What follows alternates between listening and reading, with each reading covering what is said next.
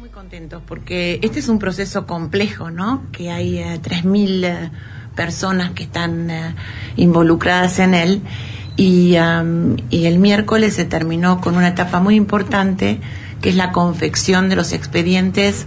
de cada persona. Ese trabajo eh, es un trabajo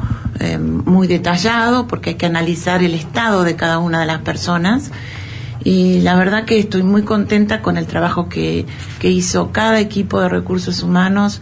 eh, de todos los organismos y también muy contenta del trabajo que hizo el equipo de la función pública con el software que preparó y apoyándolos en cada paso de este proceso. En esta oportunidad, el gobernador en el decreto reglamentario eh, dispuso que eh, aquellos organismos que, quisieran este, pudieran hacerlo con el expediente electrónico, que estuvieran en condiciones. Así que con, con la colaboración de la Secretaría de Modernización, varios organismos eh, hicieron este proceso, además utilizando el expediente electrónico, con lo cual se usó el software de la función pública para todo el desarrollo de los legajos y después se puso eso en un expediente electrónico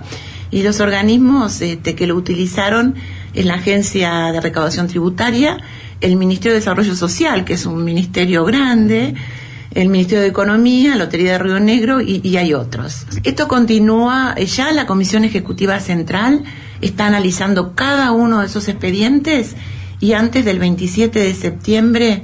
tiene que expedirse y, uh, y dictaminar um, sobre cada agente si está en condiciones o no de dar examen.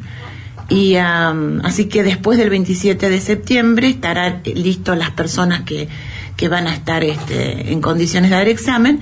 y esos exámenes van a comenzar el 11 de noviembre según cronograma. ¿El material para los exámenes ya está a disposición? El IPAP está trabajando fuertemente.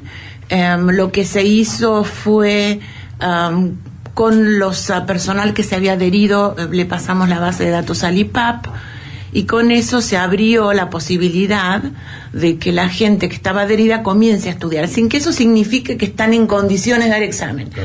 pero para darles, digamos, más tiempo y, eh, y que comiencen a estudiar, todos los que se adhirieron, independientemente que al final estén en condiciones o no, eh, tienen la oportunidad hoy de, de, de, de, digamos, de, ponerse en la plataforma virtual. Para eso entiendo que el IPAP eh, instruyó a los recursos humanos de cada organismo para que vayan y busquen sus claves, ¿eh? porque hay que buscar una clave este, para poder entrar a esta plataforma. Así que lo que yo les recomendaría a los agentes es que vayan y hagan eso para que comiencen a estudiar.